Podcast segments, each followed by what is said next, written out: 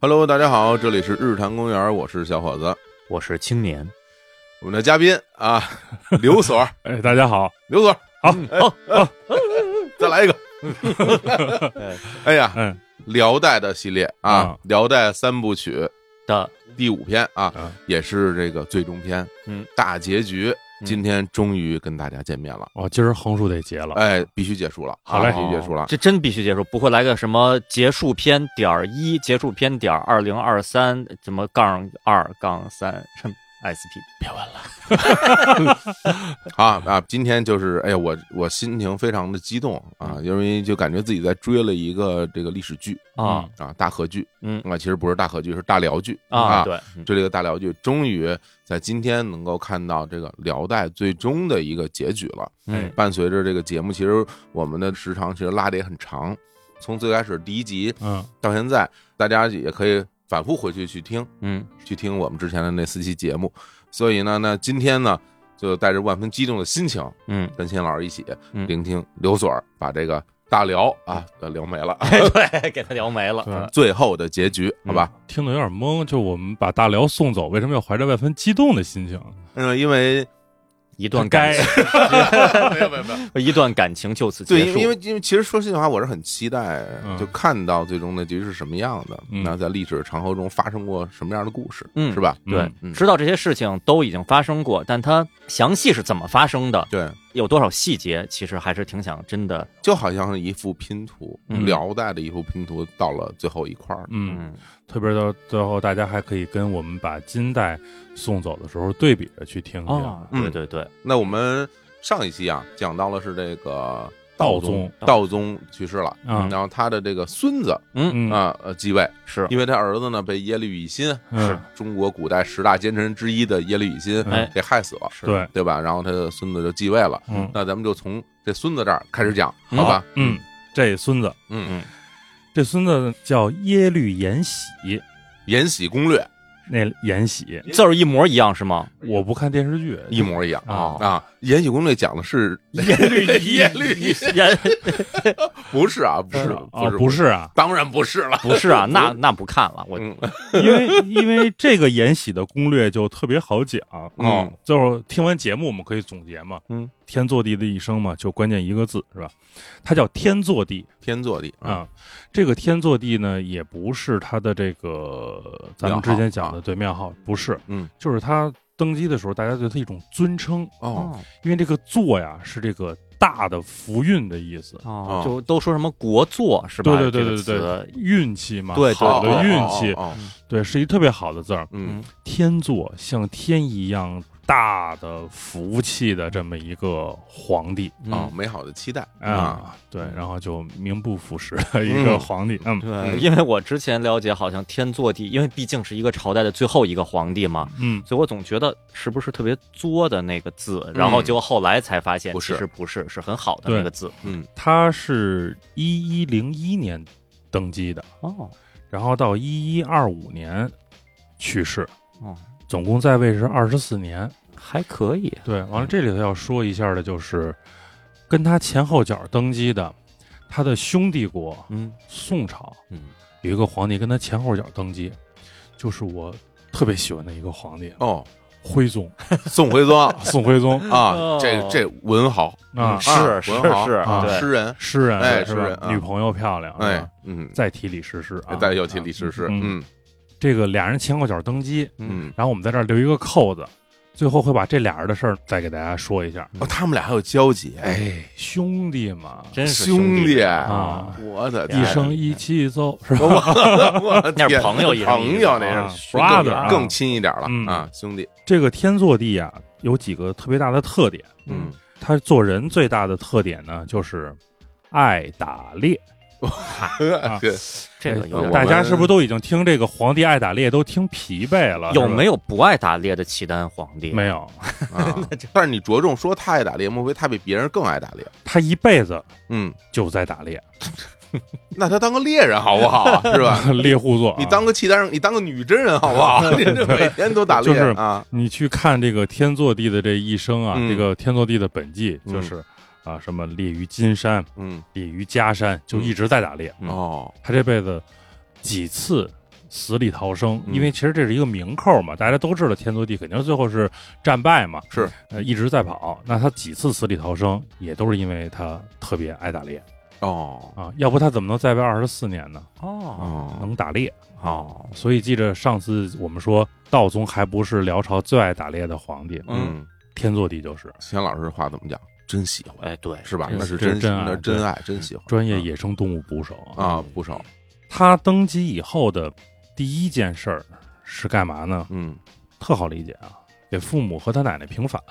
哦，有必要。有必要，我这事儿干的可以啊，那是啊都对啊冤冤死啊，他们都是真是多冤呀、啊，对石香祠，对啊对，就那真的是被就被冤枉了，而且大家都喜欢嘛，萧观音对这么受人爱戴的一个皇后，对，那是他奶奶哎呀、对啊对对，嗯而且这个要是不平反，真的不行，因为这涉及了这个生活作风问题啊，啊，对对吧？这是很严重的问题，嗯啊不知道在契丹严不严是严重的，嗯对他不严重，重就不会给弄死都了，都弄死对了，吧能不严重吗？完嗯，了就给他的这个父亲呢，就是道宗的太子呢，就嗯追认为顺宗了，哦，嗯，就是追认一下。实际上顺宗根本没有当过皇帝，对啊，其实就是他爸是吗？对就是爸他爸嘛不。是被害死吗？是嗯是，然后那么第一年等于是登基以后，你想他还得先处理他爷爷的丧事儿，嗯对吧？？嗯然后他登基，然后开始给他奶奶、给他爹、给他妈平反。嗯，那么第二年干嘛呢？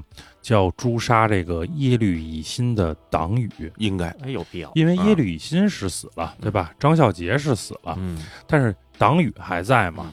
比如把耶律乙辛的这个家人、子孙嗯全部发配边疆，哦，然后把耶律乙辛开棺嗯、戮尸，有哎多大恨呢？真是国仇家恨了。哎，这还都真。是， 啊对吧一般人没有过这样的啊对对对啊他有，但是呢，在这个过程中就发现这个人是一个混蛋、糊涂蛋，哦，哦，因为他派清理耶律乙辛党羽的这个人呢，叫耶律阿斯。嗯，这个人是谁呢？是耶律乙辛的同母异父的弟弟。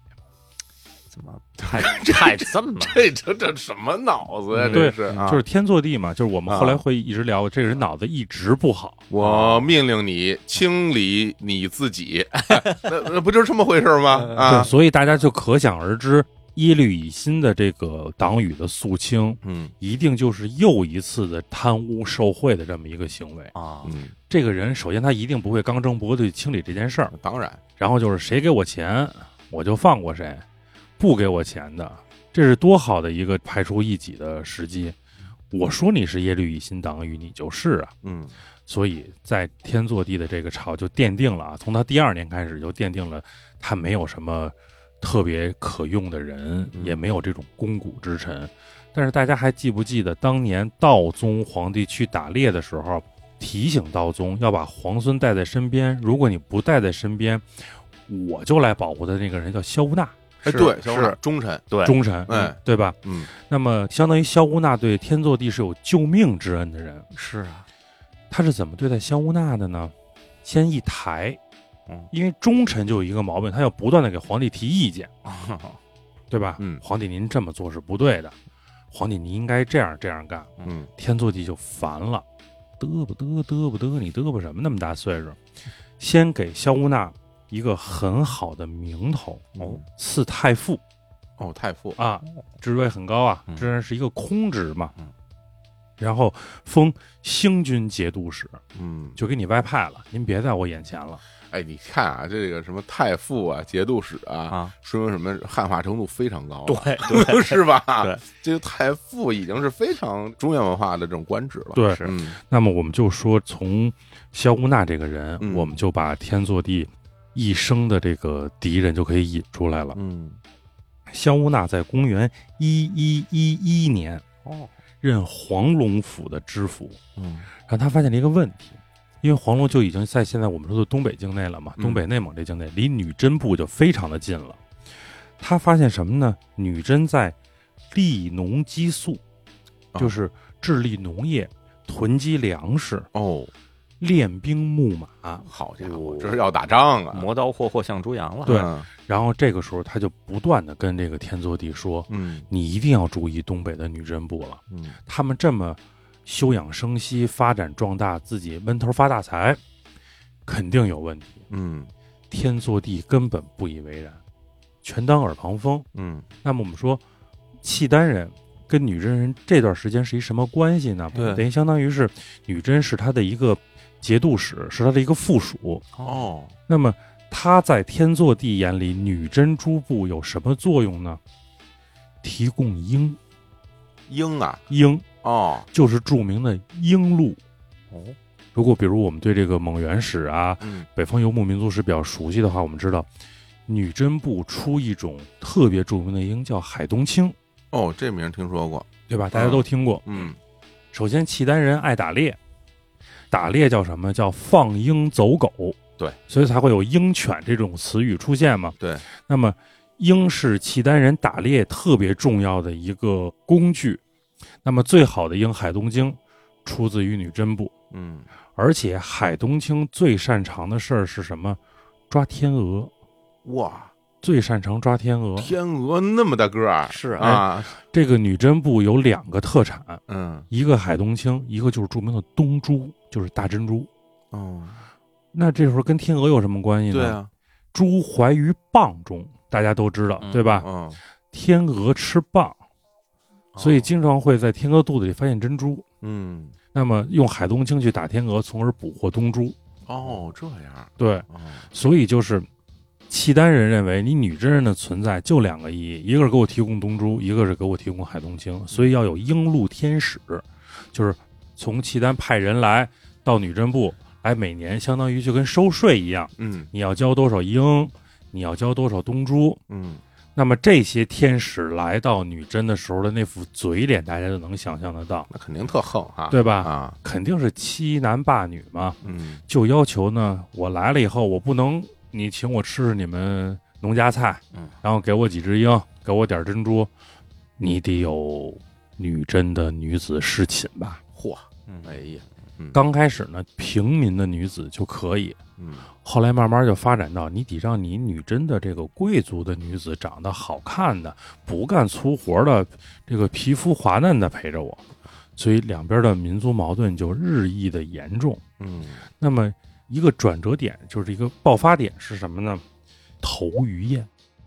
天庆二年的时候呢，因为大家知道开河，河冻着的时候是没法打鱼的，这河一开就可以打鱼了。对，那第一天打的这些鱼，经过一冬天呢出来的这些鱼叫头鱼，现在不还有这个头鱼宴的这个是这个说法，每对吧？年就是那个查干湖啊，嗯吉林查干湖开湖，然后这个打鱼都嗯非常壮观啊，对，特别讲究，这头鱼卖的很贵。嗯这之前前些年还看到一些新闻，就有人跑到那个现场、叫什么抓了一条大鱼就撒腿就跑， 哦然后就是他其实讲的都是这个事儿啊对。嗯那么这年呢，就在这个哪儿呢？这个地儿叫春州，嗯就在内蒙的新安盟这个地方设了一个头鱼宴，嗯，天祚帝亲自到了，哦，他也去吃，对，他也吃。你想，他一个爱打猎的皇帝，对吧？就相当于咱们现在来说，这人本身就爱户外运动，嗯，哎那肯，定是有个由头儿去吃吃鱼，然后打打猎嘛。对 真是爱户啊外运嗯动，这喜欢打猎，喜欢住帐篷，是 吧？对，是不 是？贵族的运动，对啊，那时候那这肯定得住帐篷嗯嘛，啊对，所以大家可以现在去往历史上去贴合一下，看对看自己对，仿古嘛，对仿古，仿天祚帝，哎，仿天。坐地嘛，好的，嗯然后呢，鱼打上来了，大家就开始吃吧，吃大家都是这个少数民族，能歌善舞的，又吃又喝。然后天祚帝就喝大了，就说：“哎，你们这些女真各部的这些首领们，别干喝呀，是吧？我听说你们会唱跳，是吧？啊、听说你们这能唱歌能跳舞的，来嗯来来来，每一个人表演一个节目，给我助助兴。哦，这就相当于是对人家的一种羞辱。”那当然，当然，所有人都起来跳舞来了，就一傻大憨粗的一哥们儿耷拉着脸嗯不起来。然后天祚帝说：“你干嘛呢？你怎么不给我表演节目呀？我不会，跳不了。嘿，不错，”这时候边上就有人说：“说皇帝，这咱不能忍啊！您让跳舞他都不跳，他一个女真的一个小部落首领啊、这眼里没您啊，那您得弄死他呀！”天祚帝这喝美了嘛，说需要这样吗？说他是不是很顽皮？ 哦，跟我这个开玩笑的哎啊啊，他在正在犹豫的过程中，嗯这时候边上害了天祚帝一辈子的这个人就出现了，这个人叫萧凤仙，是天祚帝的小舅子。哦，啊，说皇上，别拿这事儿当回事儿，他们当地人呀、比较愚昧，哦没有什么文化，不开化，放不开，切官哦，啊！您您别看他，您看那边儿有人打猎呢，哎，哎，这好，哥们儿喜欢。女真这儿打猎人多呀，啊哎还是啊，不跳舞的这个人。嗯，就是后来著名的金太祖完颜阿骨打，啊嗨，那是不能跳，对哎对，那是不能跳对吧？啊阿骨打是什么人，啊，对吧？让阿骨打给来一段唱跳，啊， 阿骨打没跳。可以那边，啊打猎的又是什么人呢？嗯，阿骨打的弟弟乌齐满，我天儿说，就这帮要搁我我都不去，我跟你说，我不去，配啊角都啊能吓大家人可以看啊， 嗯，一方面我们说天作地人确实没什么心眼儿，哎，一看见乌骑买这个弓马娴熟，觉得哎，我们俩这同行啊，嗯而且他这马骑的比我好，这箭射的比我强，嗯，很欣赏，把这事儿给忘了。另外一方面，说明这些人的战斗力啊，嗯，乌骑买的战斗力，这打猎跟打仗其实对于说这个骑兵来说是一回事儿。天作地就把这事儿给一笔就给划过去了，这头一宴不就愉快的结束了吗？结束以后没多久，阿骨打的哥哥就死了，就真正当时的女真部的这个首领就死了。嗯，按照这个规矩呢，应该是阿骨打呢就要继承这个女真节度使的这个官职了。嗯，那他就得给天祚帝呢就得上表，说我哥死了，你应该封我做节度使了。嗯，天祚帝呢，因为他比较热爱打猎，天祚帝把这事儿给忘了。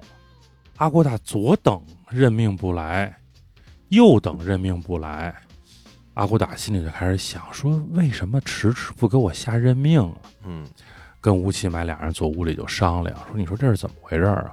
吴奇买说：“就是因为你不跳舞啊。 那可不是 嘛，对，小心眼儿，”你对就，记住说你了啊，那皇帝一看就小心眼儿，嗯，他肯定恨你了。这时候阿库达冷静一想，我要是被他恨上，我早晚是一死呀，哦，对吧？嗯，那就属于金王一死，举大鸡一死，哎是吧？对，等死死国可乎？嗯阿库达起兵了。嗯，但其实不是记恨他，只是把他给忘了。对。对，而且现在这么一听啊，因为我之前还真不知道，那等于说女真部是属于辽的一个部一个部落对呀，，他们在圣宗朝的时期都归顺了嘛。是吧？哦啊，那等于是那起兵那就属于内乱了像对啊藩王啊，藩王这个啊藩镇割据的这个就造反了嘛。哎哦，这一造反就报上来了，说这个女真反了。嗯，天祚帝说：“哎没事儿，没事儿，没事儿，连舞都不会跳的 哎人，呀，还嗨，是记得的。嗯 对吧？他们闹不出多大风浪来。用现在的话说，派我们那个当地县派出所嗯和联访嗯，把他们镇压了好就完了，家伙啊，嗯，那是根本做不到的呀嗯。所以，由于天祚帝在这件事上没有坚持，在萌芽期就扼杀住女真部的起义，所以就为这个阿骨打、乌齐买兄弟二人发展壮大创造了一个时间的一个条件。嗯到了天庆四年，就是头院两年以后，阿骨打开始正式起兵。刚开始只是说这种造反，就是我把边上那小部落吃一个，哎，看皇帝没管我，又吃一个没管我。当他实力足够的时候，正式揭竿而起，就反了。这一反，直接奔宁江州了。宁江州在什么地儿呢？在今天的吉林吉林啊，啊。那边鱼多，嗯，哦哦，啊，对嗯，渔猎民族。对啊真，是那边鱼多啊，这个时候，天祚帝正在干嘛呢？正在 打猎。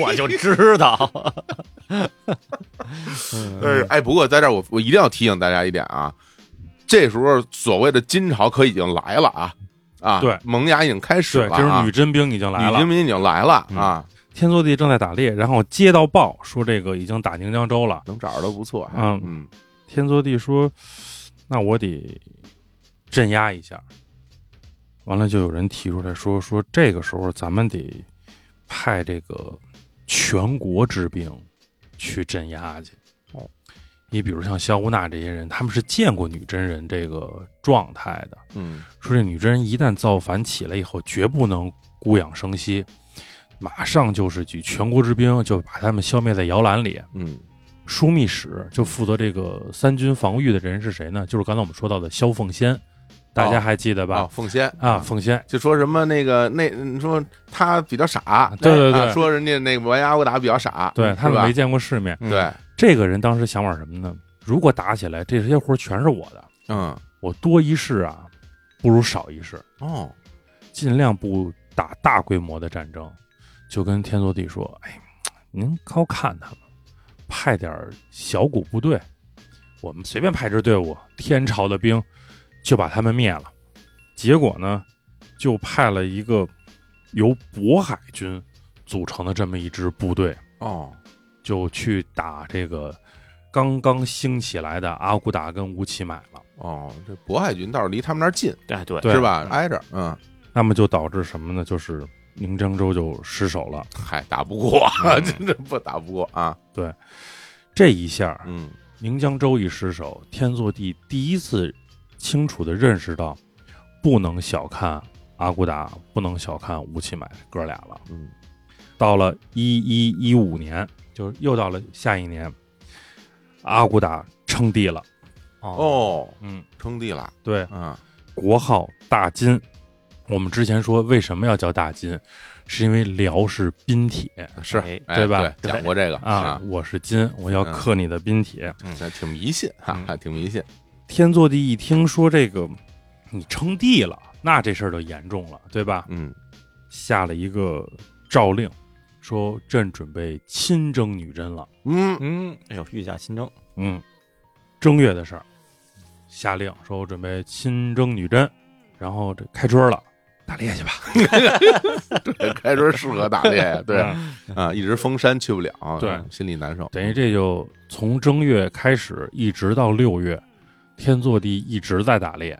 哦，那他又不能把女真这件事儿就弃而不管啊，嗯，怎么办呢？他就派这个使者呀，前去招降，嗯，就说你就告诉他，如果他不投降，我大辽数百万战将儿郎就倾巢出动，剿灭他。大家想想，阿骨达跟乌齐买这时候哥俩这个事业正在上升期，根本就听不进去。再说了，跟您打过呀，您不行啊，对吧？您江宁江州您怎么丢的呀？嗯，阿骨打就不听。最后呢，天祚帝呢就脾气特别不好，就写信就痛骂，就直接写这个阿骨打的名字，嗯哦就阿骨打你个王八蛋，就就、哦就开始，他写的什么语言文字的信？他肯定写契丹语啊，哦，写契丹语的，对然后那边是金人啊，对，啊那边给回，那边可写不了金文呢，啊因为那边还没有呢，啊反正那边回得来的信儿、啊就是天祚帝你个王八蛋， 嘿，好家伙，我我方毫不示弱，对你看看对啊他说嗯，嗯嗯，跟你跟你死死磕，磕 打你， 是啊是吧？啊，这段大家太老了，听懂就听得 懂都啊。都是 R A M 格式的音频，哎太老了，太老了。啊你想啊先对骂啊，对骂，这啊，阿骨打又没什么文化，对吧？嗯嗯你骂我，我不骂你。那肯定啊哎。别看人家不会说唱，但是还挺能骂人。嗯那买， 嗨，我觉得这也跟有文化没文化没什么大关系，是吧？那那你说他要骂我，我也得骂他呀。啊，当然我也不能说我有文化，反反正那不成，不能吃了这这亏，对吧？再骂回去。北方人嘛，早晚都得来北京。是啊， 就是，嗯，阿骨打嘛，还还会画画什么的，嗯嗯 那是不是一个阿骨啊打？不是 啊啊 那是外国的阿 骨打。崇拜他，嗯嗯，到了九月，当年萧乌纳镇守的黄龙府也失守了。哎呦，这黄龙府就是今天的长春农安县。嗯，大家看，基本上到这个时候说，东北已经没有了，哎呀，挺快的，其实很快。挺快的，对嗯，就是金灭辽跟蒙古灭金，感觉完全不是一个一个路数。嗯你记着，蒙古我们讲蒙古灭金的时候是各种的抵抗呀哎，，对，打不了了，最后陈和尚什么的对那会儿退一对点，对打不了对退一点，对，这这就没有，就是九月占了黄龙府，嗯，天祚帝决定亲征了，哦，这回真得你把黄龙府都丢了，对吧？？嗯，不打猎了不打了，嗯，暂时先别打，啊，嗯我先带兵先去打打女真，可以，嗯您也射射他们，哎对吧？啊但是军心已经涣散了，就是这个契丹人别见着女真人一见就败，一见就败。这天祚帝又不靠谱，带着这个兵跟女真两边刚一交锋，嗯契丹兵一打不过，但是还在想是吧？毕竟皇帝御驾亲，皇帝呢？嗯皇帝跑了。啊，哦，天祚一看，没打过吧？嗯跑。哎呀，我们说为什么要强调天祚帝是一个特别能打猎的皇帝啊？就是能跑，哦，跑得比别人都快。 他的马好呃， ，V 六三点零。 哎呀，这装备装备党哦对啊是吧？啊，然后等于是天祚帝在这场战争中临阵脱逃，哎呀就是士兵还没跑呢，大哥先跑了，嗯肯定就是溃败嘛，东北就彻底的失守了。嗯这时候大家就说啊，说皇帝您这差不多吧，说您老跑什么呀？你都不懂。嗯，阿骨打一看，说我把东北已经占下来了。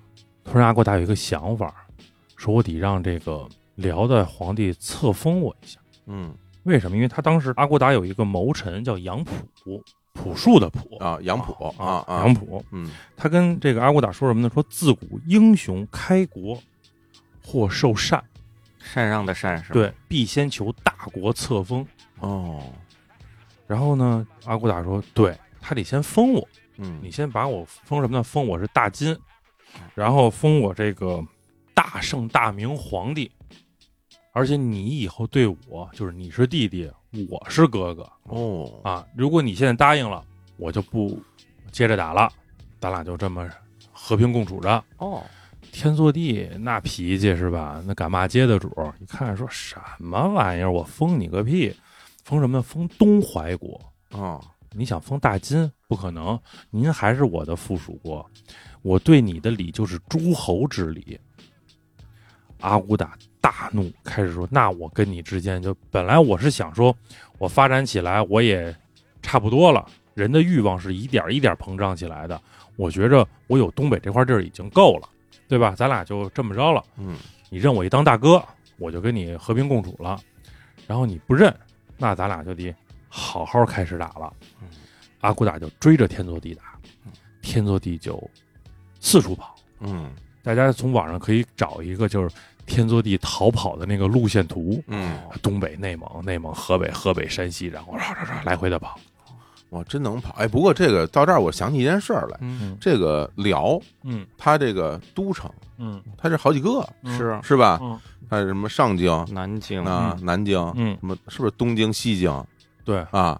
这天祚帝，他这个平时啊有也是，他平时老打猎，他不怎么在宫里待他着，不一定在哪儿呢，哦，对对吧？他总在山里待着，不怎么在对宫里待着。他成天打猎，然后说跑出去打仗呢，见一面儿，然后就也就跑了。嗯他不像现在，你跑坐直升机我跑了是吧？你找不着我，那骑着马总总归跑不了太远啊。对啊，关键是天祚帝对自己逃跑这件事儿嗯，有一套歪理邪说：怎么讲呢？若女真必来，我有日行三百五十里马，若干。又与宋朝为兄，夏国为旧生，皆可以归，亦不缺一生富贵。所忧者，君民受苦耳。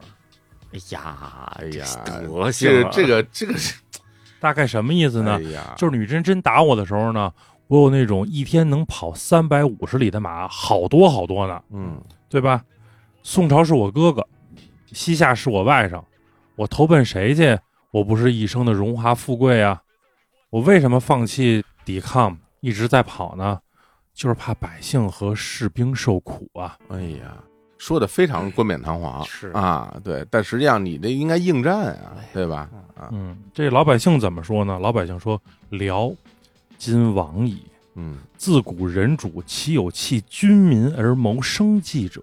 嗯是吧？说大辽朝算完蛋了，说哪有这皇帝说把老百姓都刨了，就想自己荣华富贵的呀？这种皇帝谁跟他呀？对，而且他自己真的就是糊涂，什么都不懂。你是聊的时候，人家跟你是兄弟，嗯，你不是聊了，谁跟你是兄弟啊？对对对啊，人凭什么跟你当兄弟啊？哎，啊还真后面有这混蛋认着兄弟，啊，是吗？哦哎呀，啊 就，有有有文豪，嗯，有对有吧那个哎那个对呃比较文艺的人啊，对对对对对对，嗯，我一定在你受苦受难的时候帮助你。好好好嗯嗯啊，说您接着说吧。士兵怎么想呢？士兵认为，战则死而无功，跑则生而无罪。嗯，大家跑呗。上下一心嗯开始跑嗯，这跑来跑去呢，我们这集还没说到聊的这些皇后们是吧？嗯上集皇后浓度太高，是是是，嗯，天祚帝也有皇后啊。天祚帝的皇后还是一个很有文采的皇后，嗯，叫萧瑟瑟，琴瑟和鸣的这个瑟。真好名听，字名真好真好听啊，嗯嗯，萧瑟瑟看着她这老公说：“你天天的一点正事儿没有，你跑跑跑，你跑 跑什么呀？你跑，对吧？这飙车没，对， 然后你再带着你这个小舅子嗯萧凤仙，嗯，当然，萧凤仙的妹妹可不是萧瑟瑟，哦，不是啊，不是，啊，萧凤仙的妹妹是另外一个妃子。嗯嗯，我们后面要展开说一说，好，说你天天的这么跑，什么玩意儿？啊于是他给皇帝呢，倒霉催的写了一首诗来，咱们可以来读一下吗？啊，我来读一下吧，叫《丞相来朝兮，见佩明》。千官侧目兮，寂无声；养成外患兮，皆何及？祸尽忠臣兮，伐不明；亲戚并居兮，藩平位；司门浅处兮，爪牙兵。最后两句特别有名，大家一定都听过。可怜往代兮，秦天子；犹向宫中兮，望太平。我这写的可真好，对 呀写的可真好，对，上期说萧观音是这辽国第一女文豪，嗯我觉得这萧瑟瑟，我觉得这写的好，写得好好上，这写的好，是吧啊而且这个。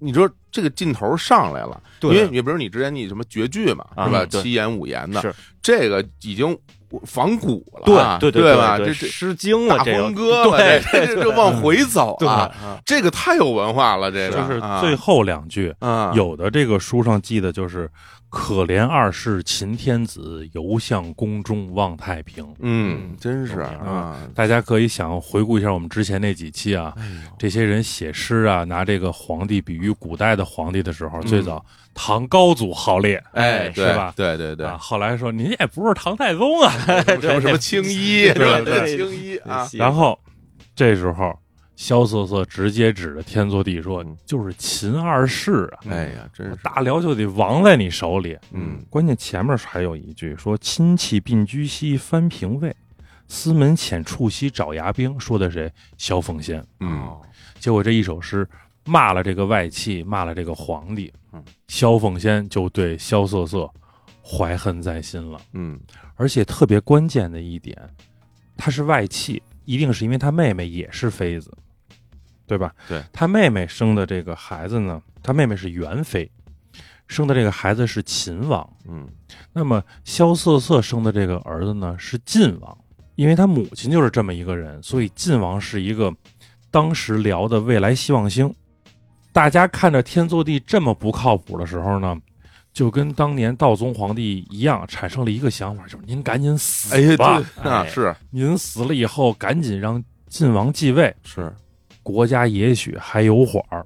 但萧凤仙就想说，如果晋王继位，那我外甥就没戏了。我外甥是秦王，对吧？嗯我必须除掉晋王。要除掉晋王，首先就得除掉萧瑟瑟，嗯，很熟悉吧？嗯太少了，第四期对是以啊以心耶的律那一乙辛套啊耶律乙辛。但是呢，我觉得萧凤仙使的这个招儿啊，比乙辛干净点儿。哦，没污蔑人家这个生活作风问题，我觉得这是最下作的一种污是蔑。啊是，他污蔑什么呢？说萧瑟瑟的妹夫啊要造反，妹夫哦嗯，哦要造反，反什么呢？就是拥立晋王，哦，因为觉得您这皇帝当的不行啊，嗯是吧？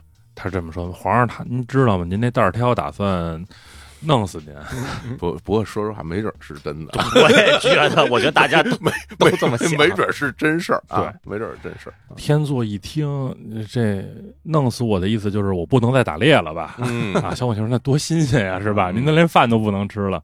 于是，先处死萧瑟瑟，哇，然后下令捉拿他的妹夫。萧瑟瑟的妹夫是谁？是当时辽特别重要的一个将领耶律余睹。哪俩字儿啊？余就是那个吉庆有余，富裕的那个富裕的余，鱼啊，有目共睹的哦，睹鱼肚啊啊，耶律余睹嗯，饿了，嗯 好吃，嗯嗯嗯就说那耶律余睹要造反，就派人说你们给我把耶律余睹给我抓回来。耶律余睹那这个时候怎么办呢？跑呗，是啊，但是追耶律余睹的人，大家心里就开始盘算了嗯，说大辽朝气数是真的尽了，多是萧凤仙这样的人，耶律余睹这种战将，最后都落得不得好死这件事儿，大家难免产生了兔死狐悲的这个心理。嗯今天的余睹将是你我的明天呀，嗯放他一马吧。 哎，捉拿余睹的这些人网开一面，放了耶律余睹。那么耶律余睹将去哪儿呢？那要哎搁我，我投靠完颜阿骨打完颜阿骨打 就是对啊，耶律余睹降金，嗯，你这看对于阿骨打来说，那简直就是天上掉馅饼的好事儿太啊！重要了，契丹贵族，嗯重要的军事将领，而且跟这个天祚帝一天二地仇，三江四海恨，是吧？说那好，你做先锋，你去抓天祚，啊，太能跑，对吧？我追他都追累了，一个渔猎民族对的啊首领追那个人追不上其实，这这听着真的挺带劲的，这就好比比如你三国时期，你这边刘备这坐着，咣咣那边什么曹仁儿过来说，我降了你 吧。哎啊！我带着你去打曹操，你看好不好？这什么劲头啊！这个全都懂啊，都了解啊。对啊，啊，那耶律余睹也有干劲儿啊，嗯，对？吧？我就是报私仇啊，你甭跟我说我契丹不契丹了，是我耶律不耶律了，这耶律早让你玩死了，对，无所谓了。但是天祚帝想说，我就说这人要反，对，啊你看看，是不是反了？对哎呀，那么，一一二二年，中京失守。嗯，中京失守就标志着，连契丹起家的这个内蒙现在也开始守不住了。真是天祚帝逃到了一个地儿，叫鸳鸯洛。这哪儿啊？这是鸳鸯就是我们说的那个戏水鸳鸯的鸳鸯，嗯嗯洛是三点水一个音乐的乐。啊，哦，这个地儿在哪儿呢？不认识，在今天张家口西北部，哦，都跑这么远了，嗯啊，然后就被耶律余睹给围攻了。耶律余睹太知道你能怎么跑的路线了，耶律余睹就把天祚帝围在鸳鸯洛了。萧凤仙这时候一看，机会到了，跟天祚帝说：“皇上，您说他干嘛非得这么围追堵截呀、非得弄死您？他跑了嗯，他到金朝，他当个官儿嗯是吧？他在背后出出主意就完了，他干嘛失心疯似的追着您啊？哎，的确，因为晋王在，哦，他外甥在呢。”嗯，只要把晋王弄死，耶律余睹就把您给放了，哦，因为他一定是要要立晋王做皇帝嘛。 嗯，晋王一死，余睹念想就断了，天祚帝就答应了。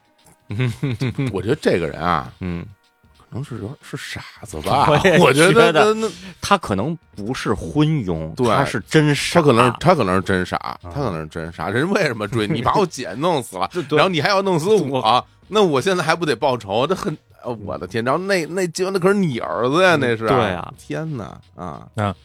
晋王就被杀了，哎呀，嗯什么事儿啊杀了以后呢嗯，这个天祚帝就继续跑，啊？哎这余睹他们就继续追，就嗯对，一路跑一路追，嗯，在天祚帝跑的过程中，上京丢了。哇，东京丢了嗯，中京丢了嗯，大辽五京嗯，这时候还有两京，嗯一个南京，一个西京，嗯这些就意味着东北跟内蒙全部都归了女真了，嗯，对吧？因为南京在华北，对，对吧？西京在山西。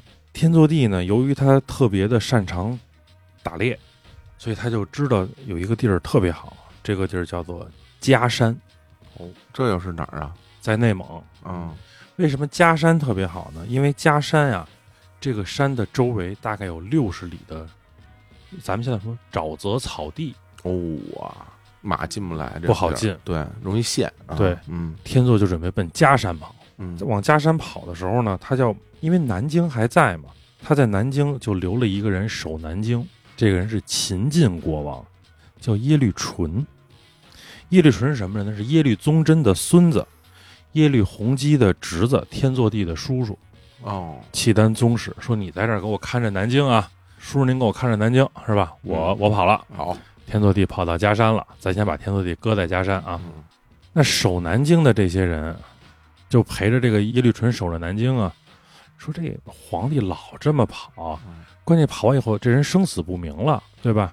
说这样吧，您当皇上吧。众将拥立耶律淳为帝，嗯叫天熙帝。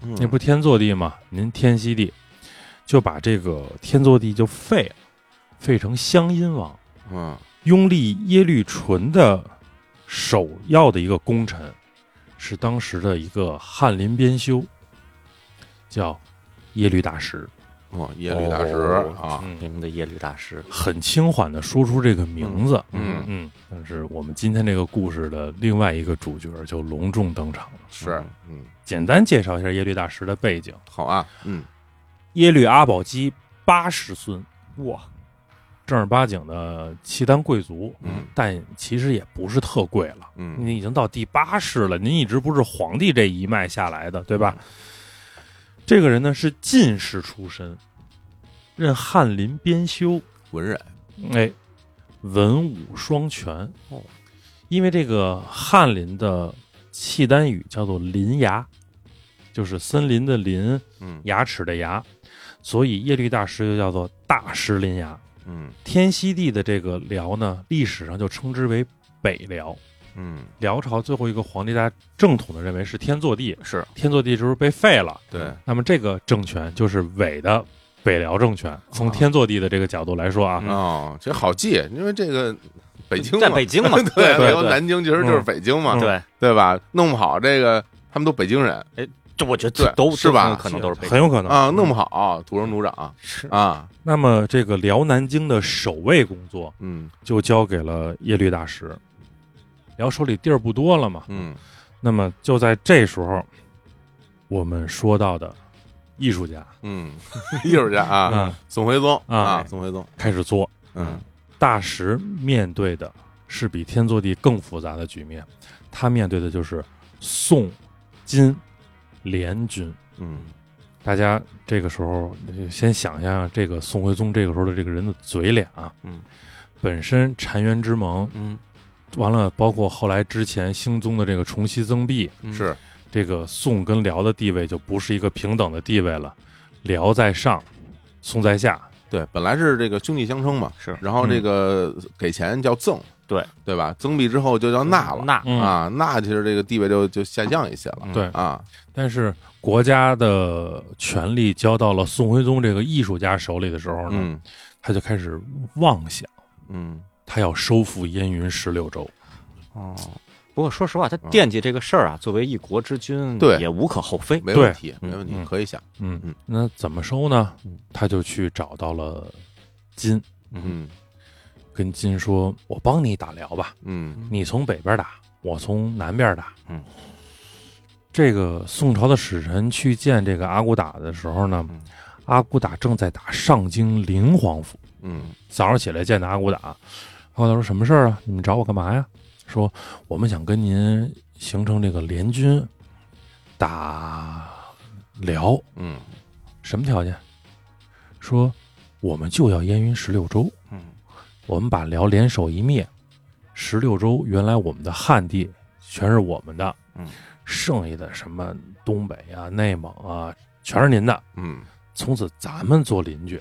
嗯阿骨打说行，等会儿啊，嗯，我先把上京拿下来，咱再聊这事儿。哦，这温州斩华雄了，我天哪啊！半天的时间，金兵就把辽上京临皇府拿下了。天，嗯，太厉害，太能打啊了，拿下以后，这宋朝的使臣就害怕了，嗯就后悔了，啊说我原来跟辽做街坊的时候呢，啊那边是一个天天打猎的混蛋皇帝，嗯就挺好的，对啊，啊哎对吧？嗯，说我现在给这混蛋赶走嗯了，把这帮土匪给弄 对了。对，阿乌的啊，当年我们大宋跟辽之间早期是互有胜负，对，到后来就都是嗯，吃喝玩乐了。对对对这这这太好了，对吧互有胜负改成吃喝玩乐，对啊啊，你想这啊这么多年，一百年过去，嗯对，我出一个艺术家，嗯对你出一猎人。啊对对对对对，咱俩反正谁也不想当皇帝，对 对一文一武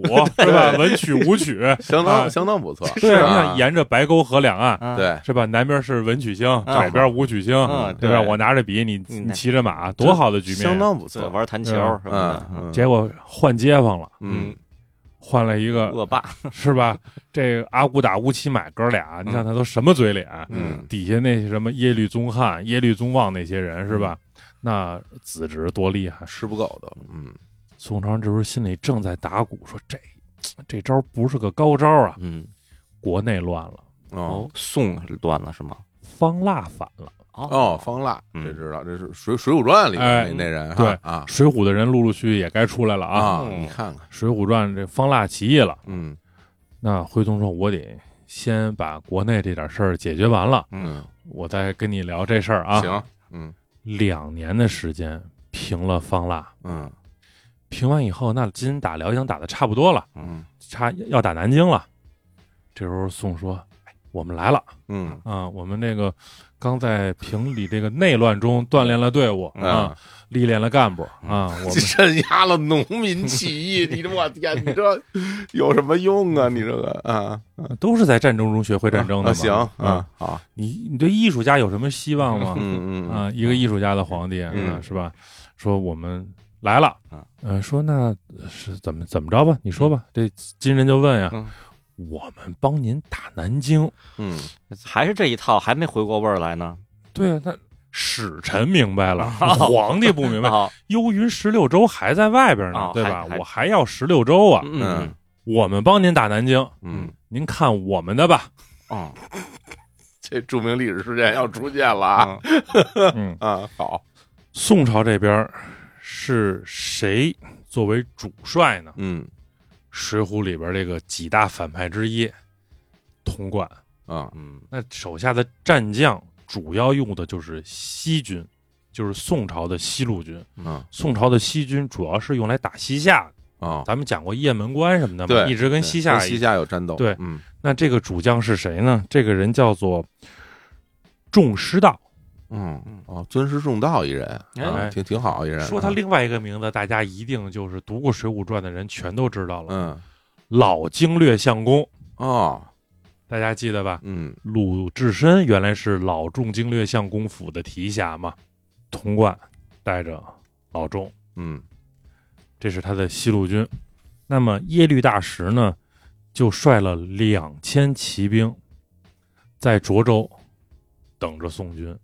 宋军派的大将是谁呢？是叫杨可士，可口可乐的可，世界的世，嗯杨可士带着宋军一到，双方闪电战，先交了下手，交了下手以后就被大石林牙一顿暴打。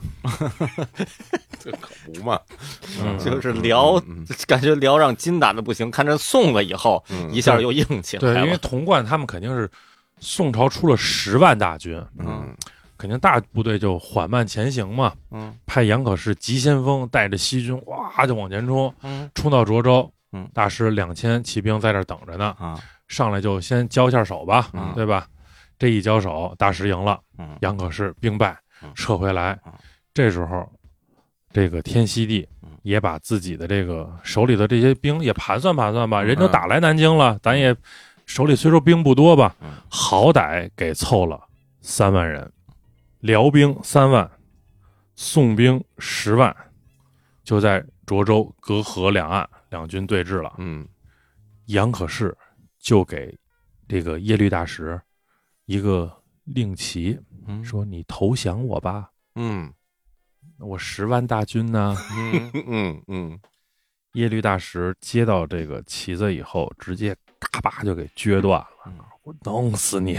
嗯，就是大石心里有火呀，就是我对怎么了？我们都这让你过来跟我打 来了，对对吧？刘所之前有一句名言嘛嗯，我打不过他，我还打不过你 啊，对，大石怒，嗯率先过河，就是啊都，直接过河打，直接过河打，哇，挺难的，过河其打实就挺是难的背水一战嘛。不过说实话，这块地儿在当时嗯的法理上是辽国的呀。那可不嘛，因为他们以这个白沟河为界啊，对但是你来打我了，啊我这是反击战了，是那是就没说没得说了啊，呃，痛击宋军。痛击然后这时候呢，聊的另外一个大将就是这个，你还记着我们之前讲这个耶律仁先的时候，会有这个西族将领，哎对嗯是嗯这个西族的这个西王啊，叫萧汉，嗯萧汉也赶到了，嗯两军合击，杨可士呢身中数箭，才死里逃生嗯。这十万兵啊，就被辽军是一通砍杀。哟，刚刚提到这个这个西族啊，刚刚那个刘总说什么那个宋朝派这个西军，嗯我当时觉得我说他们那儿也有西啊也啊有也有戏西军对，我当时想啊没有吧啊哦没有，但是刚刚你讲嗯说这个西族部队，嗯，这个部队我印象中啊。在咱们聊这个耶律阿聊保的机耶律阿保机那个时代，他们就就出现对过啊，因为西族跟这个契丹族，其实他们同是东胡的这个鲜卑这一支下来的，嗯就是他们俩的血缘很近，嗯而且这个西在契丹或者说在大辽的地位也很奇怪，就比如在女真，在渤海人眼里头，西族是统治阶级。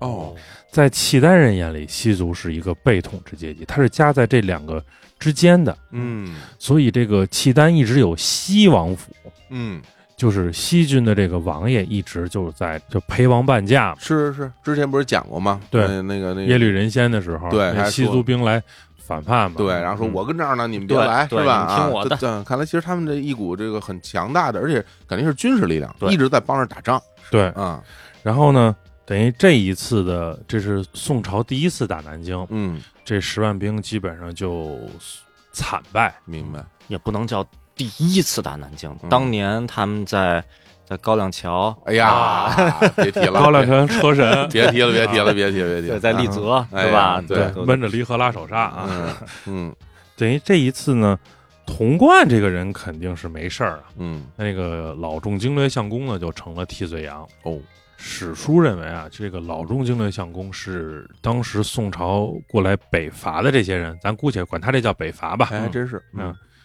最懂打仗的人了啊。这次惨败以后背了锅，就被贬了。嗯所以这个后面宋朝这些混蛋将领也陆陆续续就都上来了。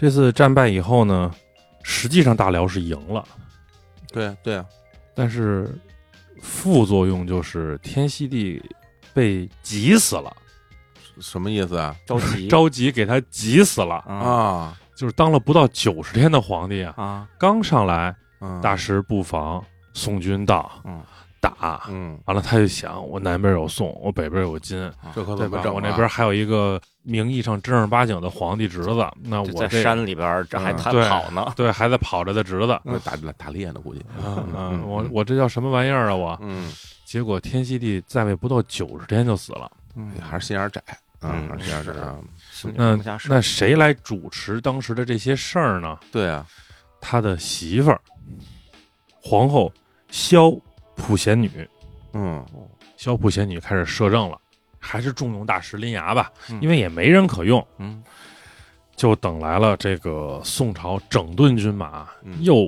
整齐十万兵，再来打南京了。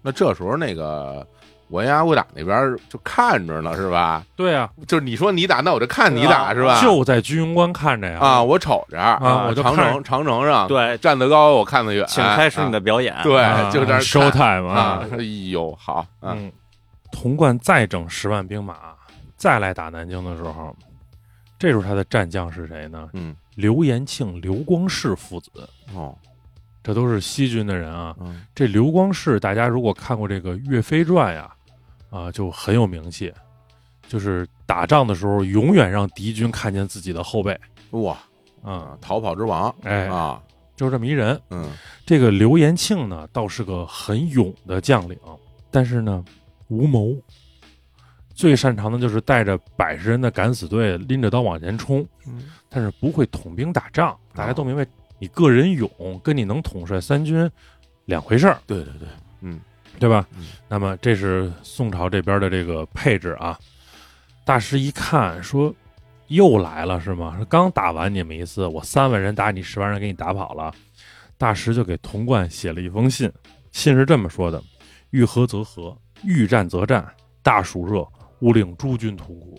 嗯和谈就和谈，嗯，要打就打，大热天的谁也别受 罪。你你怎么着吧？说挺好，说说挺好，这个还还是啊说啊这契丹人吧，嗯 在这个劝人方面对还是有一套的，对这吧？老传统，老传统。老传统，很很实在，不是 人对说的特讲理， 对对 擅长从耶律乌质开始就擅长讲理，对，人家不讲那些什么大词儿啊，咱对甭说那些大，咱就说点实际的，是对吧？整点实际的，对啊，嗯挺热 的，就是不愧是聊南京，也就是北京北京的将领。大热天儿 的，瞎折腾什么呀？差不多得 了， 面熟了，你捞不捞？对，好，其实为什么大使要这么干？嗯，因为他禁不住你围，啊是，嗯，对吧？您真是十万大军刮嚓给我南京一围，这大热天儿的，嗯我断粮断草，嗯，这明显看出他急呀，哎，对啊吧？其实你你一个守军，你既然急，嗯就，说明你扛不住。对你要啊，是扛得住，我根本就不出来，对啊，对吧？我就跟这儿，我自埋锅造饭，我天天跟家我弹做饭，琴，我吧对我天天跟家做饭，嗯是吧？嗯吃饭，对吧？吃卤 煮，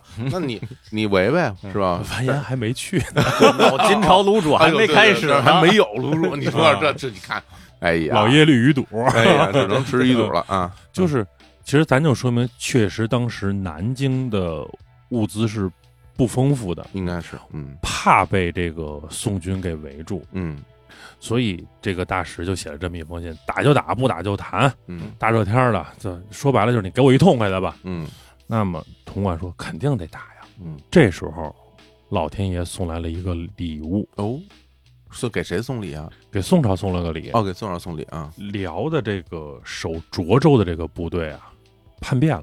哎呀，就这时候就完了，这是嗯两打辽人完了啊！这个叛变的这个部队呢，叫做愿军，这又哪个是字呀？哀怨的怨。哎呦，啊？这又是哪儿哪儿的人呢？这些人，呃，有契丹人，嗯有汉人，他们的组成的原因是他们的家属都被金朝啊给杀害了，哎呀，太惨了！怨气的怨。嗯契丹人认为这样的人是有战斗力的，嗯的确，但是统帅安排的不好。哦统帅是一个汉人，嗯叫郭药师。嗯这哥们儿一想，哎呦，大辽气数也尽了，嗯，我又是一汉人，这药师了都，这师成了都，这我名字都不成。我还以为这黄药师啊什么的，就是那俩字儿啊啊。真是那俩字儿。对，嗯说那干脆我降宋吧。嗯郭药师一降宋，就使得涿州跟益州直接归宋了。嗯然后郭药师带的愿军可是一支百战部队，嗯降了宋以后，他就归谁管了？就归这个刘延庆跟刘光世父子了。嗯天天就看着这爷儿俩这练兵，郭药师就想，这爷儿俩棒槌啊，不会是吧？对啊啊，不这会。不大会打仗，嗯就这么着吧。说我找机会再说后面的事儿吧。嗯这十万军呢，不就给这个南京就围了吗？咱们把就直接奔这个西湖上说了，嗯把南京一围。大石当时手底下有多少人？两万人，打十万。嗯大石，那我先守城吧。郭药师找刘延庆，南京我熟啊，那是他守涿州的将领嘛。嗯说这个耶律大石两万人，肯定防线上有空子。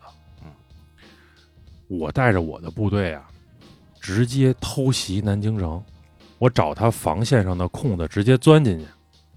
我进去以后呢，小普贤女什么的还都在里头呢啊。嗯我进去以后我就开打，我把南京城收拾好了，我一放火把，你大军就往里冲，咱俩来一个里外夹击，南京城咱就拿下了。嗯这刘延庆一听说，哎，这是个招儿，说这事儿靠谱。郭药师潜进去了，确实找到了大石的空子，带着兵就进去了。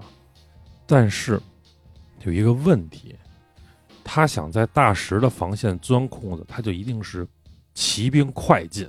对，这骑兵快进进了南京城，骑兵真正你说你在这个田野、草原，你好使；你进了南京城这么繁华的城市，你不好使了，因为你在胡同里转不开身儿来。对，巷战嘛，这是嗯对，啊，那么辽南京的守军就开始跟他巷战了。完了，这个药师呢，脑子反正也不是特别明白的一个人，这时候他犯了一个昏招，嗯就是您跟刘延庆说的是我进去把南京城拿下，点火把，嗯大哥一进去就把火把点起来了，哦，进去火把一点，这边开始巷战了。嗯，完了，刘延庆那边说：“哟，拿下哥们儿够快的，太快了这个啊， 南京拿下了是吧？南京这么快就拿下了吗？”冲吧，来吧，跟他儿子说：“嗯你带着兵杀进去，嗯支援他，嗯我大军慢慢的往里一点一点的缩着包，嗯你再进去，进去干嘛去？他可一定不是援助这个郭药师啊，进去抢功去是吧？哎哎，捡瓜烙去对，把那个什么那个那萧太后不是萧皇后啊，萧普贤女对抓住，抓住。”这就是军功，对啊，是不是你直接把北辽皇后抓住了。对啊，啊，结果呢，这刘光世呢就冲进去了，里头乱作一团，对泥牛入海。嗯守南京城的这些守军破釜沉舟，在这儿打。耶律大石也不是吃干饭的呀，大石一看说坏了，他钻一裆子进去了。嗯大石就拨了一股轻旗，说你们给我冲进去，支援去吧。嗯相当于是，大家想一下啊，这是南京城，嗯南京城最里头这层是辽的守军，嗯中间夹着这个郭药师的院军跟嗯刘光世的宋军，嗯正在巷战，然后耶律大石的兵冲进来，嗯，这就他冲进来这就三可层了，可是轻车熟路回家的冲进来，嗯，等于就变成他被辽军里外夹击了，嗯，对吧？对，那里边的兵就惨败了。嗯这个时候呢，刘延庆在外边看着说，大石的兵往回撤了，嗯，发起总攻，他在往里冲，他的兵想的也是先冲进去抢钱、嗯，抢肉、嗯抢辎重，也能有什么呀？这是对吧成立，哎呀冲到一半儿，里边的辽军打完了，啊，就是当时进来的宋军只有刘光世个别的这些人跑出来了，剩下的士兵基本全死在里头了。里头的辽军出来了，再加上外边大石的兵，这两股人再合在一起，又冲宋军，而且辽打出了心理优势来了，嗯就是我打不过金朝，我打不了你嘛，就又一次把这个童贯率领的十万宋军打趴下了。结果完颜们在军雄关看着，嗯，捂着嘴上乐，哎呀，告诉说，这就是宋朝的精锐部队，嗯第一次十万人打人三万人，嗯让人给棒揍一顿；第二次十万人打人两万人，你们都冲到城里头去了，让人给干出来了。嗯从此奠定了金在对宋战争的心理优势，啊嗯就是他清楚的摸清了你宋朝的军事实力。嗯然后宋朝怎么做的呢？恬不知耻的找到了金，说真没打下来，嗯，要不麻烦您老人家替我们 是，打一打吧。哎嗯，你打完了燕人石榴之后还给我啊，啊，这想得挺好这完颜一看说：“那你躲开吧。啊，”这完颜、宗翰什么的过去庸关就把辽南京就围了。是，我不打我就围着你吧。这一围，耶律大师觉得不行了，肯定守不住了。打宋还行，这辽兵打宋心里有优势。这辽兵一见着女真人，嗯，他就怂了，是，嗯怎么办？弃南京，去哪儿？奔嘉山，找天作地，哦，找他去，嗯，只能找天作地了。哦，就大石去找天作地去了，他带着萧部贤女一块儿去，哦，萧部贤女说：“我不去，说我去了就是个死啊。对啊，我这儿都那什么立继位了都，对，啊天，熙帝都立”了。大石说：“你不去也是死，嗯，那倒是，而且你你就琢磨这事儿吧，天作地最多耍一混蛋把你砍了嗯。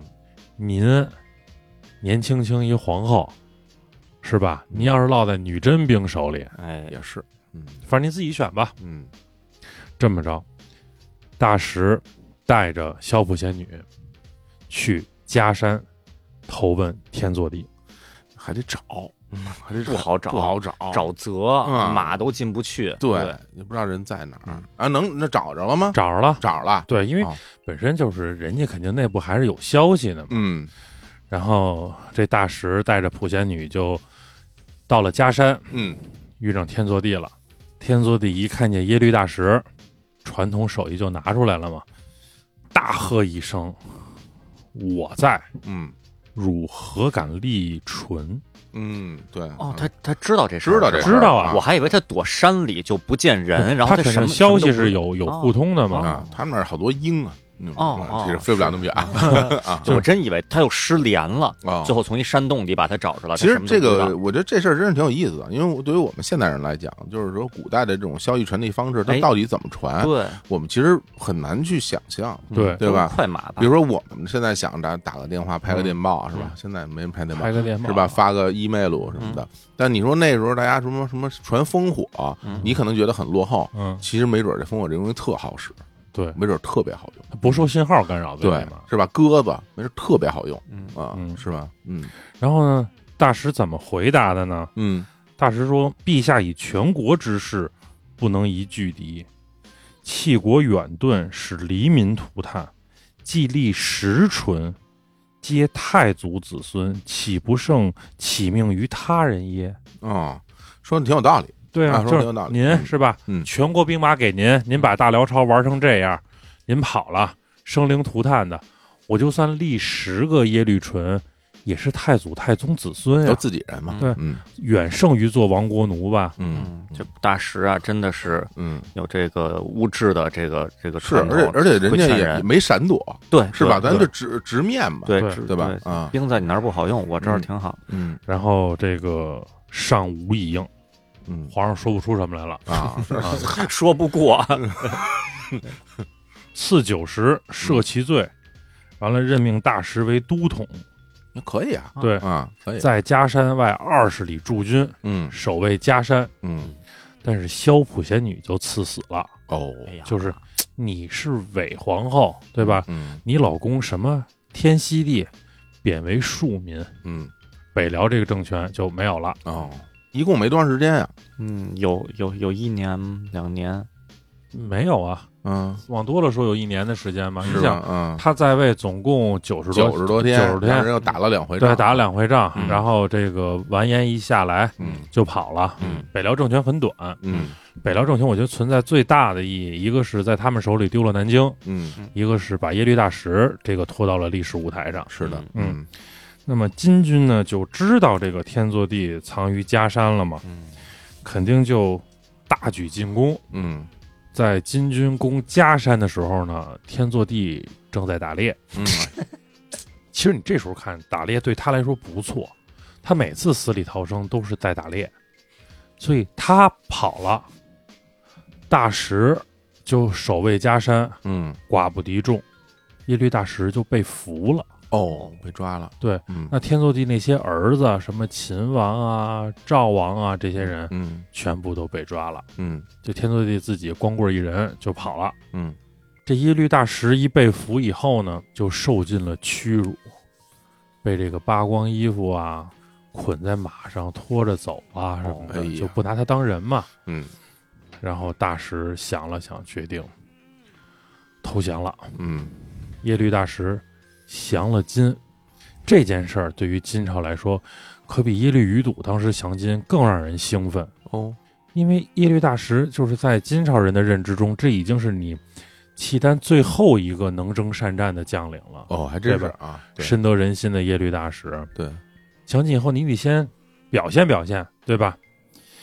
耶律大石作为向导，带领着这个金军就杀进了嘉山，嗯，哦，但嘉山是空的呀。对啊，你不是跑了吗？对人家啊，什么都没有嘛。嗯然后，但是天祚帝一看说金军进来了，嗯，大石心里可能也明白，你们追不上天祚帝，我们嗯家皇帝跑是专业的，飞毛腿，对啊，这三百五十里日行有嗯对好多马啊，皇帝就跑了。嗯，那么大石通过当向导这件事儿，就得到了女真人的信任，嗯那就决定说怎么办呢？就要重重的赏赐耶律大石。嗯，第一件事儿，把抓耶律大石的儿子五个儿子全部释放，还给你。嗯第二，许配给了耶律大石一个女真的妻子，哦，就是我用女真的女子去感化你。嗯第三，让耶律大石给完颜宗翰做谋士，嗯陪太子读书了。嗯那么耶律大石就用他高超的人格魅力，同化了他的这个媳妇儿。他大石心里都想的还是要复国。他跟于堵不一样，耶律于堵是实在是没有路可走了，必须要反辽了嗯。大石不是，大石就决定说，我还觉得我应该报效我的皇帝。嗯于是，在一个月黑风高的夜晚，大石带着他的五个儿子就跑了，那他这个新媳妇儿嗯呢？就留下了，哦，没跟他跑，没跟他跑。他嗯啊，第二天，这个宗翰升帐，点兵嘛，说：“哎，耶律大石呢？没来，派人上家叫去吧。”一叫，媳妇儿来了，你老公呢？嗯说他喝多了不敢见您。说完，宗翰说：“说哥几个谁天天不喝多了啊？嗯说咱喝多了不是事儿，你让他来啊，他来不了。”宗翰就觉得这里不对，就是派人赶紧去家里找去吧。嗯一看家里没有，把耶律大石的媳妇儿就给捆起来了，嗯，鞭子抽，板子打，就是不说。说哇你，老公干嘛去了？就是不说哎呦，啊！我贞洁。嗯，家大于国了，这哎呀个 简直真是厉害啊！啊然后，这个宗翰这招很下作啊，嗯就让这个底层的士兵啊，嗯就是轮番的糟践了这个耶律大石的妻子。哎，大石的妻子到死都没说大石去哪儿。哦，这个 呃大石去哪儿了呢？大石又去找天祚帝去了。大石还真能找着，对他一直能，他也特别神，就他每次他都能找着天祚帝。嗯天祚帝见着大石的时候特别高兴， 嗯，说：“你又回来了。”哎呀，因为天祚帝也确实不知道当时带金军进嘉山的人是耶律大石。嗯大家想，大石不可能举着一旗的耶律大石进来，哎对吧？对是耶律大石说：“说那个，咱休养生息吧。嗯说我带回来，我这一路还收拾了一些这个余众，嗯是吧？咱好好养养。嗯”大石见天祚帝的时候，大石有七千兵马。你想，耶律大石带着五个儿子跑的，嗯一路收拾残局，带回七千人来，真可以，哎，这时候好死不死，好巧不巧，命里该着，一个小的游牧部落听说天祚帝在这儿，过来投奔来了。嗯，这游牧部落也是瞎了心了，你说你投奔他干嘛？就是，这游牧部落一投奔，大石的二次回归，使得天祚帝那个尘封了二十多年的契丹族血性的那个心重新燃烧了起来，嗯，天祚帝燃了。听着都有点吓人的感觉啊！ 终于认真起来 了啊！对一啊刀撕了，天祚帝大哭啊！嗯，列祖列宗这么好的江山社稷，怎么就让我给玩丢了呢？这只剩西京了，现在啊，啊，我再也不打猎了，哦，哦我要打仗，嗯，哦，对吧？没什么区别啊啊，嗯列侬说的嘛，嗯，要打仗不打猎嘛。啊，好，嗯耶律大石一听说你有病吧，啊，说当年几十万部队在您手底下的时候，您不好好打，嗯现在总共加起来七千多人，不到八千人，嗯您要打仗，说皇帝，我觉得您这样不合适嗯，咱忍着行吗？咱抱胳膊根儿一忍，咱先保存这个革命的火种。嗯天祚帝说不行，我燃了，嗯我必须得打，我要率兵，我要打金贼。嗯大石说：“你玩儿吧。嗯，”大石气天祚帝了，哦，自己走了，自己走了。嗯大石去哪儿？我们一会儿再说。嗯，离开了耶律大石的天祚帝，每天像打了鸡血一样都在燃，嗯四处叫嚣，这时候他在哪儿啊？四处跑，好，嗯，而且他在逃跑的这个路上被金军就抓到了，嗯啊哦，天祚帝被俘，押到了辽南京，哦啊，哎，回北京京了，了，回北京回了，北京了。嗯到了北京，就见到了他的一个老朋友，嗯我们在节目开始的时候留的那个扣子。嗯，推门一进拘留所，一看对面坐着一汉人，您哪儿来的呀？嗯，那人说我挺远的，嗯，贵姓啊？我姓赵。 我在姓赵啊，您呢？我也来的挺远的嗯。您贵姓？那在北京嘛，是吧？嗯，耶律，天祚帝跟宋徽宗双双被俘，嗯，在南京见面。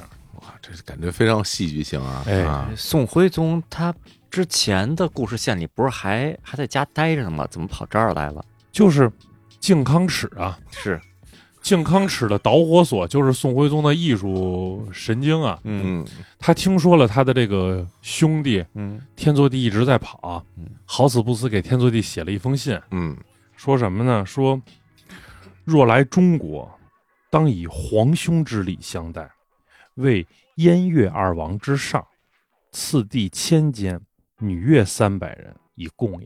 就是您来我这儿吧，拿您当我哥哥，您的这个爵位比我这儿子呀、兄弟的还高，给您大房子，给您这个女的这个演员。嗯，他也不想想，天作地不要这个，哎谁呀要住房啊？这我要我骑我马打猎，猎，我要对对打吧？他老猎，拿自己这套是吧？哎有个房子是吧？嗯弄弄点宫女啊、这舞都女是的这，到现在都这样。那大家总是觉得，我觉得好东西我给你，你就会领情，对吧？是吧？这有时候你我不要你觉得，我要我觉得。自作多情，人家不喜欢，送你一套练习册，对吧？所以当年哇哇大哭啊，嗯，这封信让女真人截获了，是，女真人觉得说你这属于背信弃义，之前联系我说说你对啊要燕云十六州，嗯，然后结果你怎么现在你又你又跟他联系，你到底要跟谁呀、对嗯，这就是金军伐宋的借口，然后才有了靖康耻嘛，嗯然后才有了后来这些故事嘛，嗯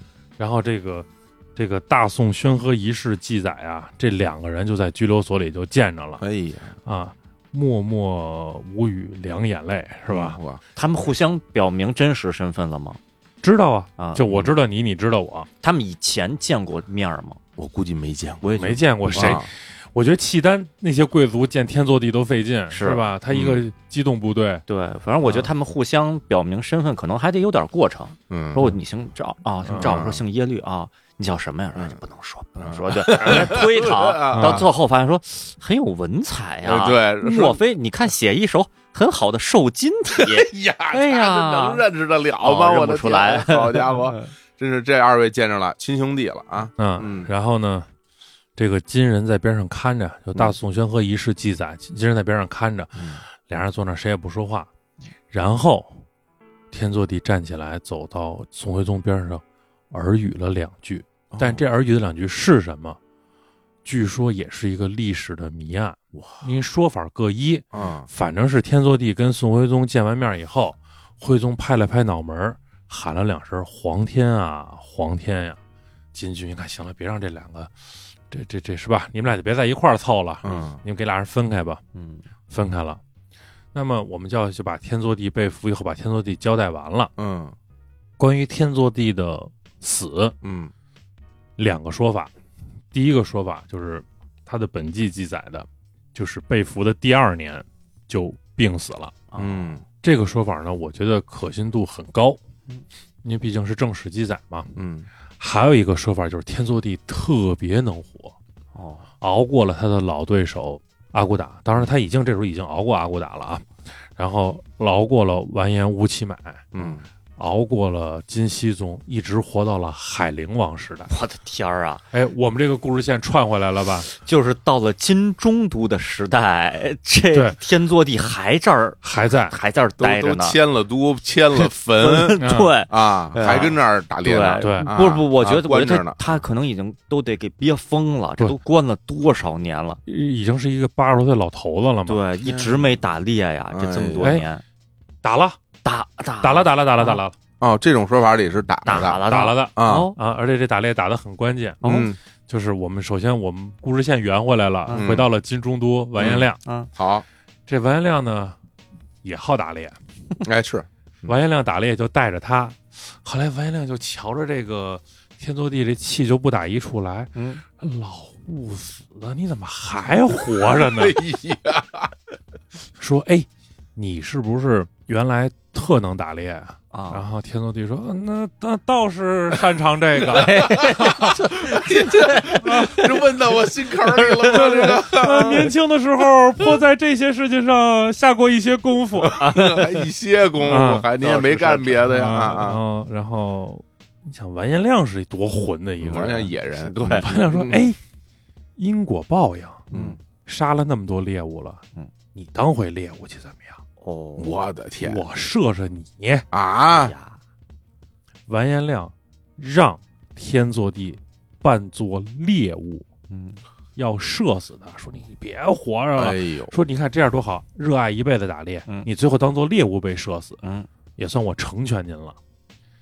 天祚帝不愧是一个马上功夫纯熟的人，啊嗯听完这句话，翻身上马，抢过弓箭，就开始跑，啊嗯而且这段历史记载是，他还射杀了几个金军嗯，嗯，哦，要逃跑啊啊！最后被人家拿箭给射死了，我这是这是什么史料记载的？这是野史。啊，也嗨，啊，那得了。啊但是这两个说法儿嗯一直都是这么流传下来的，嗯我觉得我们作为一个这个闲聊历史的节目，嗯把这个正史里头的记载给大家介绍完，嗯是然后我们把这个，我个人当然更喜欢后面这种说法了。那你怎么能这样呢？你这个这历史研究者，你这嗯喜欢好喜欢不喜欢？嗯这就是杨元老师说的嗯嘛，嗯就是笔者认为有两种说法嘛。啊哎，啊对对对，相信哪种和喜欢哪种，这得分开说。喜欢那当然是喜欢 啊啊嗯就是反正无论如何，嗯天作地死嗯就预示着我们这个意义上的聊嗯其实是结束了。嗯，哎呦，那么，其实大家还知道的说，我们刚才说耶律大石走了，嗯耶律大石去哪儿了？对，简单给大家说，耶律大师去了可敦城。可敦这是哪儿啊是哪儿啊？可敦城在今天的蒙古国，嗯是辽的一个西北重镇。哦，辽为什么在那儿设可敦城？在可敦城是为了防西北的那些民族，嗯因为我们知道再往西有好多的这个少数民族嘛。嗯辽为了防他们，等于是一块飞地似的，就在那儿驻军两万人。嗯耶律大石知道，因为这个跟中央平时的联系不紧密，就一直在这儿。这大辽两百多年，这两万人就一直在这儿守着兵。耶律大石去找可敦城，一路还是收拾旧部，最后终于到了可敦城，见到了这个可敦城的两万辽兵，嗯大家还都在。嗯，耶律大石就在这儿开始休养生息，然后联系西夏，嗯联系蒙古，嗯当时叫鞑靼嘛嗯，联系他们，并且不断的发展壮大，还有几次试图想再跟金兵去对抗一下。嗯然后这个时候，耶律余睹又奉命围可敦城来了，哦等于因为这个金已经全部都拿下了嘛，嗯再以为。这时候已经是金太宗时代了啊，已经到了乌齐买时代了，哦派耶律余睹来围可敦城，因为耶律大石成了这个金朝的这个眼中钉、肉中刺啊。嗯就你还在的话，相当于你大辽的气数还没完全毁嘛。嗯大石一看审时度势，大石是一个特别会审时度势的人，嗯，当年投降金啊什么是的，是，大石说那可敦城不要了嗯，接着跑。嗯我接着往西走，带着兵，咱就简单的说吧，因为它中间还有好多的局部的战争明啊。白最后，大石翻过了阿尔泰山，到了今天新疆的俄敏，建了一个城。因为大石不会游牧，嗯哦大石是你想，他是个汉林，啊对，哦他是一汉林，对 不会追逐水草而居，他是只会建城。嗯他在可敦城，在南京，嗯对吧？对他到了新疆俄敏以后，建这个叶密利城。嗯哦，那么这时候大家就推举，而且他也知道天祚帝那时候已经得到消息，天祚帝确实已经死了。嗯，按照那正史来说，已经死了。对对啊那么就在一一三二年，这个耶律大石正式称帝了。哦大家推选嘛，说那您当皇帝吧，嗯叫做天佑皇帝，嗯又称菊儿可汗。嗯他建立起来的政权在历史上被称为西辽，哦又叫这个喀拉契丹和黑契丹。嗯嗯那么我就把西辽又提到了，但是西辽我觉得我们今天就不在这里给大家展开的说了，好简单的说一说，西辽最后的都城建立在叫虎斯汗鲁朵，在今天的吉尔吉斯斯坦。哦，又更往西了。跑中亚去了，嗯啊，西辽总共享国九十四年，其实哦比想的要长，我感对觉啊，就是耶律大石死了以后，他的这个皇位传给了他的皇后叫萧塔不烟。那萧塔不烟死了以后呢，这个耶律大石的儿子叫耶律夷烈当皇帝。耶律夷烈以后是耶律夷烈的妹妹叫萧普素完，嗯，著名的另外一个承天太后。如果有有机会，我们再讲这个承天。哎呦，这个这个机会十分令人期待 啊！哎呀这，西辽八部曲什么的没完了，八部啊啊总共九十四年聊八部，啊然后直到耶律直鲁古被蒙古人打过来的这个乃蛮部的太子屈出力篡位，嗯然后屈出力做了西辽最后一个皇帝， 嗯然后蒙古人最后灭了西辽。那么辽的这波人最后又跑到了这嗯个，哦又跑了，又跑到了波斯，哇呃，建立了这个齐尔曼王朝，哇历史上称之为后西辽。哇，所以这个契丹人就一直在西亚、嗯中亚这么一直就这么延续下去了。天哪！就是我们现在虽然说从历史角度称之它为西辽，嗯或者什么后西辽嗯，他们可不这么说，嗯他们一定就说自己就是辽，对对吧？就是等于辽一直是存在的嗯，对存在在西辽的当时的那个环境里，或者是所谓后西辽到了波斯，嗯，这我们咱们中国人 对跑多对大老远啊！但是据我了解，嗯西辽的历史算我们中国古代历史的一部分，嗯嗯是吧？后西辽我真是就不太了解了。哦，反正也是这个契丹民族的这个政权嘛，对嗯，全部融入到了世界历史的汪洋大海中了。是嗯，哦，哇，这这是这算是说完了，那、给大辽讲完了。嗯这还是怎么说一种虚脱感是啊，一种一种虚脱，感觉这个这些故事啊，就一幕幕的就在眼前重现。嗯嗯其实我当我还印象很还很深，就是我当我们最开始聊完这个金朝三部曲的时候，嗯我们三个人就开始商量，嗯对吧？商量说咱们接下来聊什么呢？嗯然后我们就私下里都定好了，说聊聊这个辽代的故事，是吧？后来当我们这辽代故事一上线，嗯是吧？那个时候。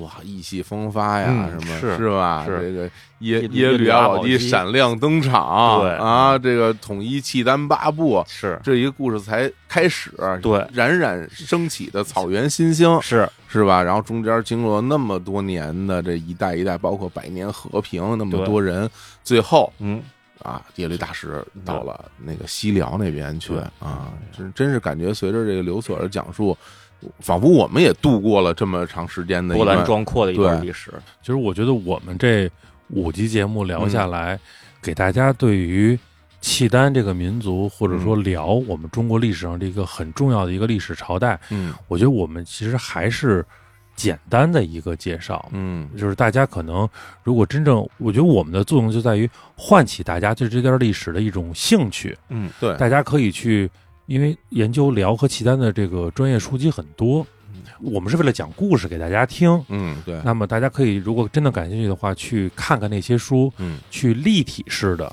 去真正的去了解契丹的民族，它的嗯比如它的服饰、它的军事制度、它的政治制度，对，好多好多有趣的方面。我还记得咱们最开始聊的时候说，哎，说提到辽代，大家有什么印象啊？嗯然后就说说什么天龙八部的故事啊，哎，对，是吧？对对聊了什么什么萧峰啊？对对对其，实我们在上一集里边讲的什么什么耶律洪基嘛，嗯，对是吧耶律洪基跟萧峰跟是萧峰之间的是纠葛呀，对南是院大王给谁当的呀？对啊不是给对他当的嘛，对对对吧对？后来我这个聊着，我想这萧峰姓萧啊。是呀啊，这是萧太后那对那家人的人啊，是吧？对，虽然我们并不太清楚在真实历史当中他到底有没有一个原型的哎存在，所以说现在想想金庸老师傅的嗯水平，嗯就他说出来就跟真的一样，对对吧？很有可能出现的事情，嗯。对，是，而且这个完整听完这期节目呀，有好多跟我自己之前臆想中的状态，或者说自己想的不太完善的点， 嗯真是不太一样。就以前一说啊，说这个辽灭亡啊，说是这个宋金联手。然后大家就觉得说，之前澶渊之盟、百年和平，辽宋兄弟相称，怎么宋宋要去跟金联手？这宋是是吃错了药了，还是怎么着了？对，今天一听，其实多少能理解宋当时的心态，他惦记着燕云十六州呢。嗯燕云十六州那都是庄稼地呀，哎呀，呀就是这个汉人，啊哎呀我们要要种庄稼。 这个契丹人在那边可能这一百年没太照顾好， 心疼心疼啊，所以都慌了。对，能不啊能给要回来？就是啊我大概就是能想到这么一这个同理，心出来了，这啊，而且这我们也能理解所谓的这个金嗯，和这个宋对联手到底是什么程度的联手？对对哎啊，就拉了手，别的啥都没干。是是啊，也根本没发挥什么正面的作用。是对，而且也没有想到说，像天祚帝嗯和宋徽宗还有这么一段历史的交错，嗯是吧？然后他们究竟说了什么？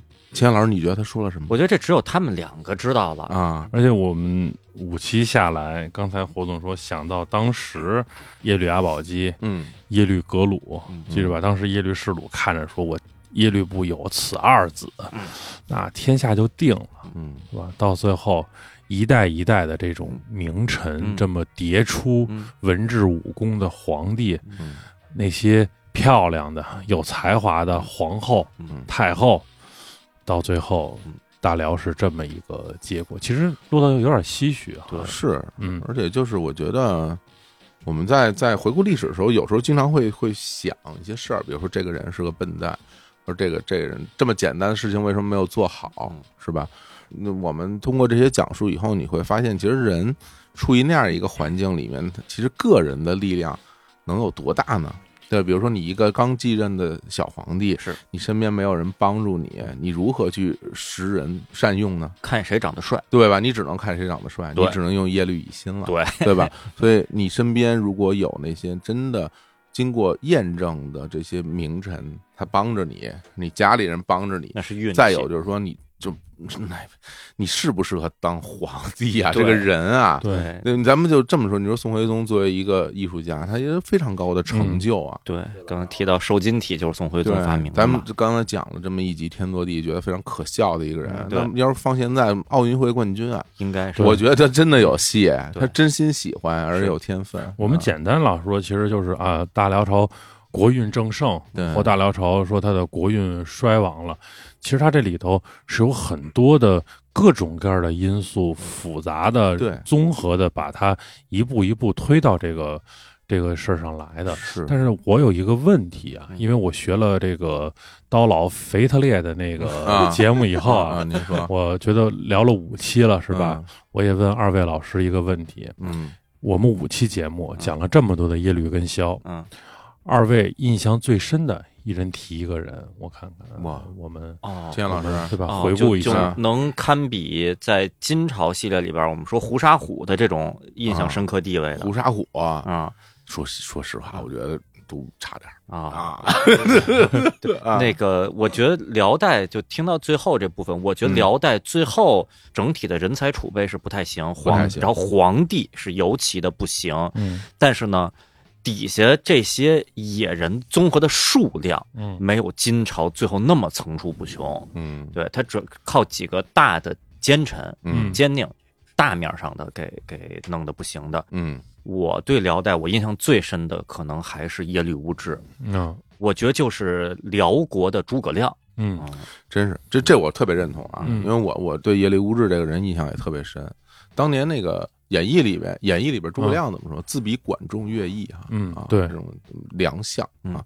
然后听到耶律无志的感觉，就是我这个人太棒了，是真的完美完美对的一他个说的啊每一次给出的建议，到最后看都是对的，嗯而且令人挺欣慰的是，最后人家是善终，嗯，人家对是对是老死的，而且他是在辽朝这个政权还很稚嫩的时候，对是吧？嗯晚大厦于江青，嗯真的了不起。嗯对，所以现在我们回头录完音啊，嗯走出去，然后嗯看到天宁寺哈。嗯对是你再想想，这个时候当千老师说：“哎，我觉得这天宁寺看着跟这个汉人建的没什么区别呀， 没对什么区对别。”汉唐的对那种风格啊呀，，当时不理解为什么没区别，但你你这看人萧瑟瑟那那那这诗，对什么什么西，那全都那是嗯真的是那对真的是有水平。对，啊人家那个萧观音说了，是华夷同风。对华是谁？华是我，嗯对 对我们对契丹人是华对。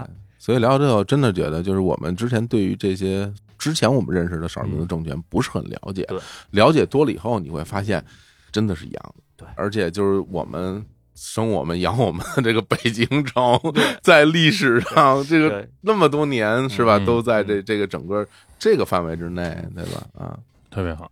真是，哎，我觉得可能大家可能还会有一个最后的一个想法，嗯，就是因为在历史上经常会出现一些疑问，嗯就是这些人去哪儿了？哎，对，啊，去哪儿了？是然后比如说跟我们讲说说辽啊，西辽，嗯什么后后后后西辽，后西辽，嗯对吧？那些主要是这个皇族他们的对迁徙吧，对。那比如说，如果现在大家发问说，那那契丹人现在还对有没有？人民群众啊从五十六个民族的这个序列里头，肯定是没有契丹族了，对对吧嗯？啊，但是现在就是，咱们就简单的说，因为这是一个很复杂的这个科学的事儿。嗯简单的说，现在认为跟契丹最接近的民族，嗯，达斡尔人，哦东北的达斡尔族，哦嗯哦跟契丹比较接近，而且在云南、贵州的有一支叫做本人嗯啊、哦，这支人他们认为说，从他们的这个建筑上的这些彩画啊，哦，然后建筑风格呀什么的，包括他们的这种口口相传的历史啊，哦认为他们是这个契丹当年留下的一支， 嗯主要就是这两个。当然，绝大部分肯定还有一大批在中亚就不断的跟当地的人就是这么混居，包括后来元朝，然后嗯各种人民在混居。明白，我觉得绝大部分契丹人就是我们今天身边的人。